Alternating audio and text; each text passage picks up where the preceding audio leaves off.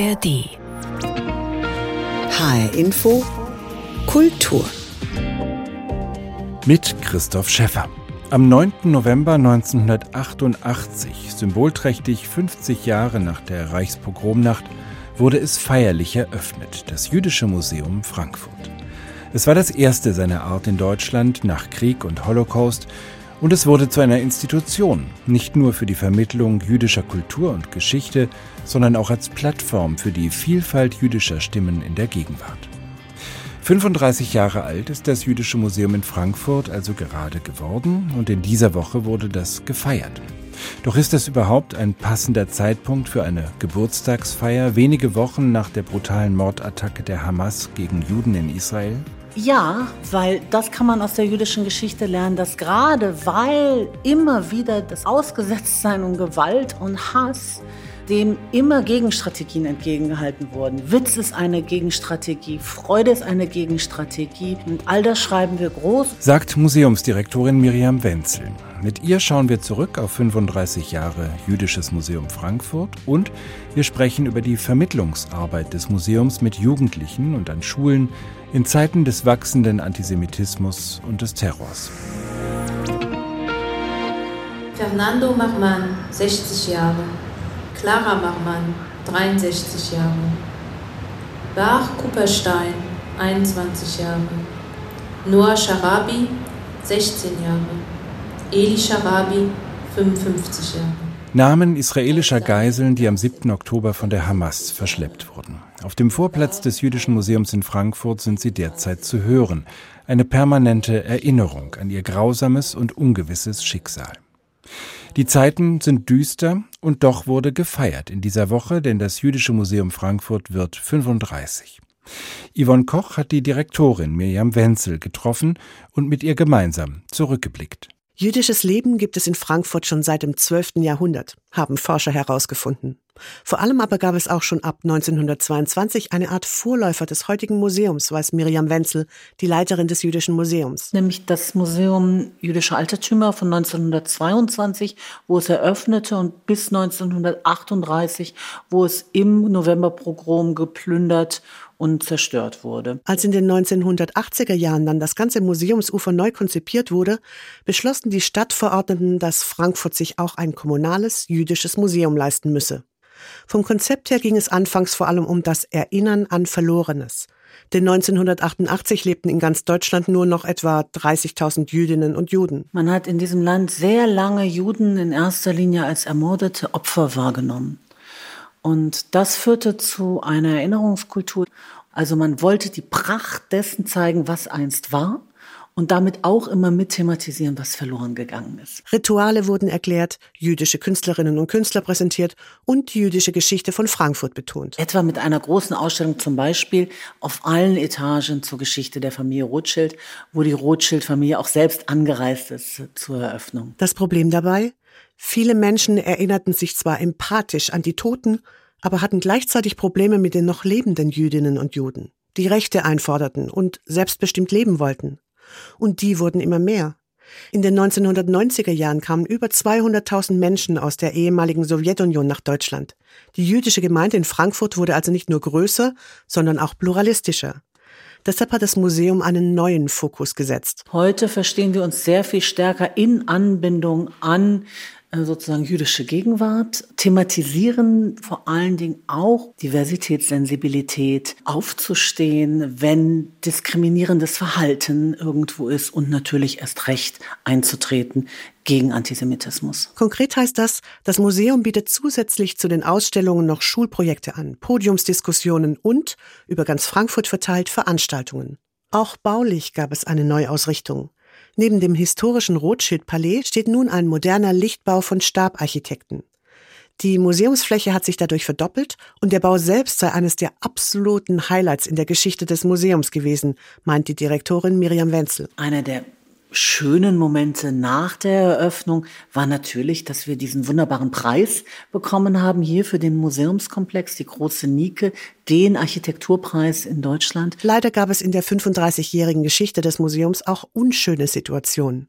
Antisemitische Aufkleber oder Schmierereien an den Erinnerungsstätten Großmarkthalle und Börneplatz, Gedenkplaketten wurden rausgerissen und Steine auf das Museum Judengasse geworfen. Eine der Lowlights war für mich in dem Zusammenhang, hier haben wir die Ausstellung präsentiert, jüdische Stars im deutschen Sport und da wurden drei der Skulpturen, die jeweils einen Star darstellen sollten, mutwillig beschädigt und umgeknickt oder zerstört. Auch die aktuelle Situation ist für das Jüdische Museum seit dem Terrorangriff der Hamas auf Israel am 7. Oktober belastend geworden. Wir haben unsere Sicherheitsvorkehrungen erheblich hochfahren müssen. Und wir haben natürlich auch im Kollegium viele Menschen, die in Teilen Familie, in Teilen sehr gute Freunde in Israel haben und die zutiefst erschüttert waren und auch noch immer sind sagt Mirjam Wenzel im Beitrag von Yvonne Koch. Wir sind jetzt. Das ist ein Slogan, mit dem das Jüdische Museum Frankfurt für sich wirbt und zugleich seinen auf die Gegenwart bezogenen Anspruch deutlich macht. Dazu gehören neben den Dauerausstellungen im Rothschild-Palais und im Museum Judengasse auch wechselnde thematische Ausstellungen, zurzeit eine jüdische Filmgeschichte der Bundesrepublik und verschiedene Veranstaltungen und Bildungsangebote. Wie wichtig gerade die Arbeit mit Schülerinnen und Schülern ist, wird in diesen Tagen seit dem 7. Oktober besonders deutlich. Ich habe darüber mit Rivka Einwohner und Arvin Mahdavi Naragi gesprochen, die im Bereich Bildung und Vermittlung des Jüdischen Museums tätig sind. Ich habe zunächst gefragt, mit welchen Reaktionen auf die Entwicklungen im Nahostkonflikt die beiden zurzeit konfrontiert sind.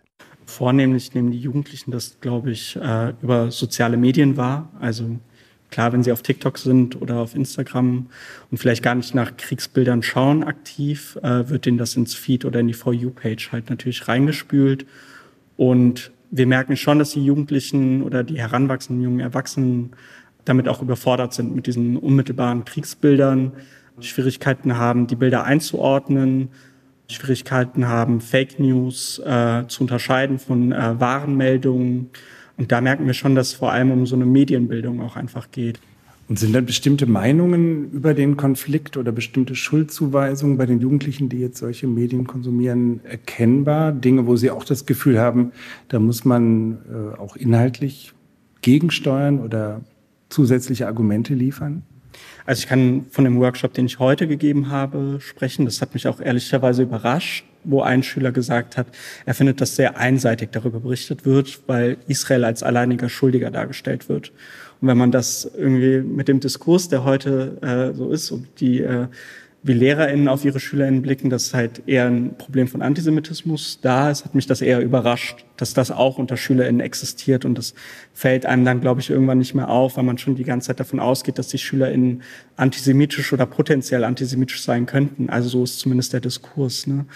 Andere Schüler haben schon bemängelt oder problematisiert, dass ihnen gar nicht mehr klar ist, welche Seiten die richtige Position vertritt. Das verschwimmt alles. Äh, sie finden sich einfach nicht mehr zurecht. Also diese Informationsflut, diese Flut an unmittelbaren Kriegsbildern ist einfach eine Überforderung und eher da anzusetzen, als jetzt nochmal spezifisch darüber zu diskutieren und eine historische Genese des Konfliktes zu machen, weil das auch anfangen würde, glaube ich, diesen Terror der Hamas zu kontextualisieren und das wollen wir auch einfach nicht. Also wir sehen jetzt gerade nicht die Notwendigkeit oder die passende Zeit, über den Nahostkonflikt und über Israel bezogenen Antisemitismus zu sprechen. Gleichzeitig gilt es natürlich auch immer, jüdische Schülerinnen und Schüler zu schützen. Deshalb ist immer die Frage, bis zu welchem Punkt diskutiert man darüber? Ab wann wird es antisemitisch, ab wann muss ich SchülerInnen schützen in dem Raum, die sich vielleicht zu erkennen geben, vielleicht gar nicht mehr kommen. Deshalb schlagen wir immer vor, erst später vielleicht in ein paar Monaten nochmal darüber zu sprechen. Auf jeden Fall gibt es offenbar doch auch ein Bedürfnis, darüber zu reden. Sie machen auch Workshops und Veranstaltungen mit Lehrerinnen und Lehrern, die aber vielleicht selber so das Gefühl haben, sie wissen nicht so wirklich, wie sie das Thema im Unterricht oder in der Schule ansprechen können. Welche Erfahrungen machen Sie da? Ja, für uns geht es gerade gar nicht um den Nahostkonflikt, sondern um die Dimension des äh, 7. Oktobers als terroristischen Anschlag auf jüdisches Leben und die Konsequenzen daraus für jüdisches Leben nicht nur in Israel, sondern eben auch in Deutschland, Europa und weltweit und haben dazu dann eben einen kollegialen Austausch angeboten, um diesen 7. Oktober auch nochmal aus jüdischer Perspektive einzuordnen und die Konsequenzen zu beschre beschreiben und gleichzeitig eben den Raum zu eröffnen für die Erfahrungen, die die Lehrkräfte bisher gemacht haben. Und wir waren überwältigt von der Resonanz. Und was deutlich wurde, dass die Lehrkräfte uns sehr dankbar waren, mit denen sozusagen einen Schritt zurückzugehen und selbst eben nochmal in den Raum zu geben, zu reflektieren. Was bedeutet das? Was bedeutet das gerade auch für jüdisches Leben, auch für jüdische Schüler und Schülerinnen, die wir äh, vielleicht haben oder manche auch ganz konkret wissen, dass sie sie gerade unterrichten und nicht gleich wie Feuerlöscher arbeiten müssen. Ja, da ist jetzt plötzlich Antisemitismus auf der Straße. Jetzt müssen wir schnell reagieren und hatten eigentlich nicht ein bisschen Zeit zu reflektieren. Wie kann es sein, dass äh, Lehrerinnen und Lehrer da so ein starkes Bedürfnis haben? Haben die offenbar in ihren Schulen keine Möglichkeiten, sich über diese Themen auszutauschen? Muss man da quasi eine ähm, Institutionen wie das Jüdische Museum haben, die das dann dankenswerterweise anbietet? Oder gibt es auch eine Scheu, sich mit dem Thema wirklich offen auseinanderzusetzen? Ich glaube, hier kommen jetzt mehrere Faktoren zusammen. Zum einen sind es natürlich äh, auch strukturelle Herausforderungen. Also äh, die Schule ist überladen mit Aufgaben. Die Lehrkraft ist überladen mit Aufgaben. Und jetzt kam plötzlich noch, oh, es brennt und Antisemitismus ist plötzlich sichtbar. Ich betone sichtbar, weil es gab ihn auch vor dem 7. Oktober und äh, durchaus auch für die jüdische Community davor schon sichtbar. Aber plötzlich war er so laut, dass man nicht mehr wegschauen konnte und jetzt müsst ihr das auch noch irgendwie regeln. Und zeitgleich natürlich ist die Schule auch am Ende nur ein Spiegel der Gesellschaft, sowohl in der Schülerschaft als auch in der Lehrerschaft. Also man findet alle politischen Einstellungen auch unter Lehrkräften. Und ich glaube, dass wenn wir das natürlich anbieten, das auch als ein gewisser Safe Space vielleicht für Lehrkräfte wahrgenommen wird. Sagen, okay, hier kommen Lehrkräfte, die ähnlich eingestellt sind wie ich. Wir können uns austauschen. Und das war auch eine der Rückmeldungen, dass die sich ähm, empowered gefühlt haben zu sehen. Da gibt es auch noch andere Lehrkräfte an anderen Schulen, die auch so denken und auch gerade nach Strategien suchen. Von daher glaube ich, ist das so ein Zusammenspiel von beiden.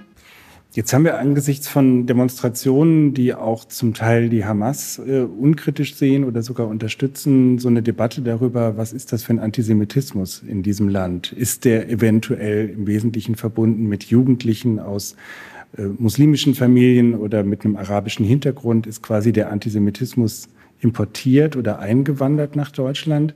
Das erscheint mir oft ziemlich absurd, weil Deutschland hat seine ganz eigene und einzigartige Geschichte mit Antisemitismus und mit dem Holocaust. Wie nehmen Sie das wahr? Wer ist sozusagen derjenige, der jetzt auf den Straßen oder in der Öffentlichkeit Antisemitismus offen formuliert und auf was muss man sich da auch in der Auseinandersetzung damit einstellen? Ich fand der Höhepunkt an, also Sie haben ja schon gesagt, absurd auch ein bisschen äh, die Absurdität in die Höhe hat es auf jeden Fall Aiwanger getrieben, der in der FAZ, glaube ich, gesagt hat, dass wir über einen importierten Antisemitismus sprechen müssen. Nach seinem eigenen Skandal. Und ich mir denke, ja gut, wer belehrt hier wen? Also was ich immer interessant finde, dass diese Debatte um importierten Antisemitismus, wenn es um diese Jugendlichen geht, dann einfach nicht zielführend ist, weil einfach übersehen wird, dass erstens deutsche Staatsbürger sind. Also wenn wir von der rassismuskritischen Bildung auch einfach ausgehen, dann müssen wir auch annehmen, dass Deutschsein nicht an Blut und Boden gebunden ist, sondern an Staatsbürgerschaft. Das sind Jugendliche, die in der zweiten, dritten Generation teilweise auch einfach hier sind. Die sind durchs deutsche Schulsystem gegangen. Es ist eher die interessantere Frage, warum Israel und vor allem Palästina als äh, Projektionsfläche dient. Also welche anderen Diskurse werden darüber verhandelt? Warum bricht sich das so Bahn, gerade bei diesem Konflikt? Ähm, das hat auf jeden Fall was mit Antisemitismus auch zu tun. Also beispielsweise die Demo in Essen ist eine islamistische Demonstration gewesen. Aber welche anderen Konflikte werden da auch noch mit verhandelt? Und ich glaube, es ist gar nicht zielführend, über den Import oder Nicht-Import zu sprechen, sondern eher die Frage, was findet in der Sozialisation von Jugendlichen statt, dass sie äh, bereit sind, äh, auf diese unterkomplexen Erklärungen zurückzugreifen. Sie gehen vom Jüdischen Museum aus in Schulen mit dem Projekt Anti-Anti. Also es geht darum, gegen Antisemitismus vorzugehen. Und da haben Sie Projekte mit Berufsschülern. Was können Sie aus dem Museum heraus in die Schulen reintragen? In welcher Form gehen Sie da mit dem Thema um und was bewegen Sie damit? Also erstmal herrscht ein totaler Mangel an kulturellen und politischen Bildungsangeboten für äh, berufsbildende Schulen. Dabei bilden berufsbildende Schulen, wenn man so will, genau die demokratische Gesellschaft ab, die man im Prinzip hat in keiner anderen Schulform. Und jeder dritte Schüler in Deutschland besucht eine Berufsschule oder hat eine Berufsschule besucht. Unser Programm Anti-Anti ist über ein halbes Jahr verteilt. Also es sind sechs Workshops, die wir mit den SchülerInnen durchführen. Wir befassen uns vor allem mit den SchülerInnen selbst. Also wir schauen uns an in einem Workshop, was sind Migrationserfahrungen, was sind Konsequenzen aus Migration. Im zweiten Workshop geht es um Diskriminierung, also so eine Sensibilisierung für die anderen auch zu schaffen. Wer sind soziale andere Gruppen? Äh, wie werde ich diskriminiert? Ah, andere Leute werden auch diskriminiert. Also da irgendwie Brücken zu bauen. Der dritte Workshop ist, glaube ich, der spannendste, weil wir nicht nur an den Schulen sind, sondern der dritte Workshop findet hier im Museum statt. Da kriegen wir meistens die positivsten Rückmeldungen. Da führen wir die SchülerInnen durch eine Ausstellung. Wir reden über Judentum, aber auch über den Islam, über das Christentum und über Gemeinsamkeiten. Und gerade muslimische SchülerInnen beispielsweise sind davon total angesprochen, weil das Thema Islam überhaupt gar keinen Raum hat im schulischen Alltag oder im Curriculum, außer man hat jetzt Religionsunterricht, aber vor allem nicht in Museen. Und wenn wir als jüdisches Museum diese Brücken bauen, hat das einen total anderen Eindruck für Schüler. Ah, hä, im jüdischen Museum wird auch über den Islam gesprochen, das macht was mit denen. Wir versuchen denen nochmal ein anderes Bild von Judentum zu vermitteln. Ne? Also wenn man die deutsche Schule besucht hat, wird über drei Sachen gesprochen, Israel, Antisemitismus und Shoah. So, das sind das Themenfeld, in dem sich äh, über jüdisches Leben gesprochen wird. Aber über gegenwärtiges jüdisches Leben, was nicht irgendwie mit Antisemitismus verbunden, findet überhaupt nicht statt im Diskurs. Und wir versuchen zu zeigen, es gibt gegenwärtiges jüdisches Leben. Es gibt gegenwärtiges jüdisches Leben in Frankfurt. Es findet unter uns statt. Es ist lebendig einfach und nicht tot. Dafür steht das Jüdische Museum auch so ein bisschen sinnbildlich und irgendwie eine positive Erfahrung hier zu haben, macht was mit denen. Und im letzten Workshop geht es vor allem um die eigene Zukunft. Wo will ich hin? Wie kann ich das erreichen? Und damit versuchen wir halt bei den SchülerInnen selbst anzusetzen, bei deren Identitätsbildung und darüber zu versuchen, eine Prävention äh, anzusetzen. Sie beide machen auch Programme, Veranstaltungen, Diskussionsveranstaltungen im Jüdischen Museum und da planen Sie für den Dezember etwas zum Thema jüdische Widerständigkeit unter dem äh, ziemlich martialischen Titel Ich bevorzuge Baseballschläger. Was ist damit gemeint? Was hat es damit auf sich? Genau, das äh, wird eine Podiumsdiskussion äh, sein. Also der Titel entstammt dem ähm, Film von Woody Allen Manhattan. Und ähm, wir bieten die Veranstaltung, die Podiumsdiskussion im Rahmen unserer Vermittlungsprogramm zu Chanukka statt. Der ist jüdische ähm, Fest, das im Dezember gefeiert wird. Und da geht es vor allem um jüdische Wehrhaftigkeit, denn äh, geht zurück auf die Geschichte der Makkabäer, die unter anderem eben den Tempel zurückerobert haben, weil wir das Gefühl hatten, also die Veranstaltung war weit vor dem 7. Oktober äh, geplant, dass äh, jüdische Stimmen immer schon aktiv sind und waren. Also unsere Ausstellung zeigt eine Kontinuität eben von Emanzipation, Aufbruch bis eben in den äh, 20er Jahren und auch Nachkriegszeit. Auch, dass wir das Gefühl hatten, dass in den letzten Jahren nicht nur junge jüdische Stimmen zu hören sind, sondern auch immer mehr vielfältige jüdische Stimmen nach außen treten und aktiv werden. Und ähm, wir eben gerne diese in Bezug eben setzen wollten zu diesem Spirit von Chanukka und wann gilt es überhaupt wehrhaft zu sein? Wann müssen Juden und Jüdinnen wehrhaft sein und wie können diese Protestformen oder wehrhafte Formen aussehen? Und da haben wir ganz spannende Gäste dazu eingeladen. Rivka Einwohner und Arvin Mahdavi Naragi aus dem Bereich Bildung und Vermittlung des Jüdischen Museums Frankfurt das in diesen Tagen seinen 35. Geburtstag feiert. Das erwähnte Podiumsgespräch zu Formen jüdischer Wehrhaftigkeit findet dort am 12. Dezember statt.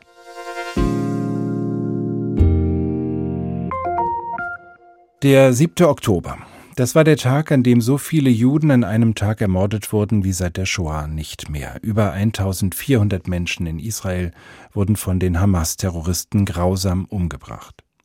Besonders betroffen war der Kibbutz Be'eri in der Nähe des Gazastreifens. Die Filmstudentin Shira Havron aus Tel Aviv hatte viele Verwandte dort. Ihre Großeltern gehörten zu den Gründern des Kibbutz, in dem man sich immer für die Palästinenser im nahen Gazastreifen eingesetzt hatte. Natascha Freundl hat Shira Havron getroffen. Wenn Shira Havron vom Kibbutz Be'eri erzählt, kommt sie ins Schwärmen. Als Kind war sie oft dort und auch später hat sie regelmäßig ihre Verwandten in Be'eri besucht. Ihr Großvater Abraham konnte Deutschland kurz vor dem Holocaust verlassen. Mit seiner Frau Rina hat er Be'eri 1946 gegründet, noch vor der Gründung des Staates Israel. Die Grundidee war und blieb eine sozialistische. Alle Gehälter wurden geteilt. The kibbutz, from here I'll say, it was heaven and earth. Der Kibbutz war der Himmel auf Erden mit einer sagenhaften Atmosphäre und einer sehr engen, nicht besonders großen Gemeinschaft, nur 1200 Menschen. Ein glücklicher, blühender Ort. Das fällt einem sofort ins Auge. Alles ist grün. Die Menschen gehen barfuß und grüßen einander. Alle unterhalten sich und nehmen an den gemeinschaftlichen Zeremonien und Pflichten teil. Es war immer noch einer der letzten Gemeinschaftskibbuzim. Be'eri hat eine sehr erfolgreiche Druckerei, die alle versorgte. Es war ein sehr inspirierender Ort, besonders für Kinder. Einfach himmlisch. Man möchte für immer dort bleiben. Das Massaker der radikal-islamistischen Hamas mussten Shiras Großeltern nicht mehr miterleben. Abraham ist vergangenes Jahr mit 97 Jahren gestorben. Für ihre Kinder, Enkel und Urenkel ist seit dem 7. Oktober alles anders. Shiras Tante Lilach, ihr Ehemann Eviatar und dessen philippinischer Pfleger Paul ermordet. Die andere Tante Shoshan, ihre Tochter Adi, deren Ehemann Tal und deren Kinder, der neunjährige Nave und die dreijährige Yahel, mutmaßlich nach Gaza verschleppt.